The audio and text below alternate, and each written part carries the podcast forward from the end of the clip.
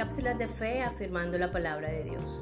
El Salmo 33 en los primeros versículos nos invita a adorar y alabar al Señor. Esta invitación es fundamentada en la verdad y la justicia de la palabra de Dios.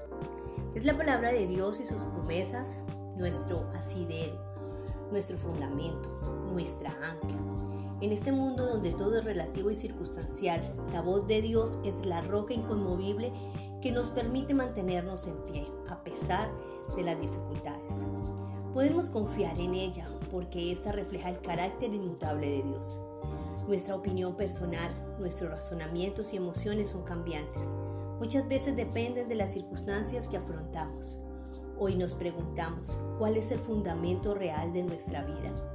¿Dependemos de la palabra de Dios o de nosotros mismos?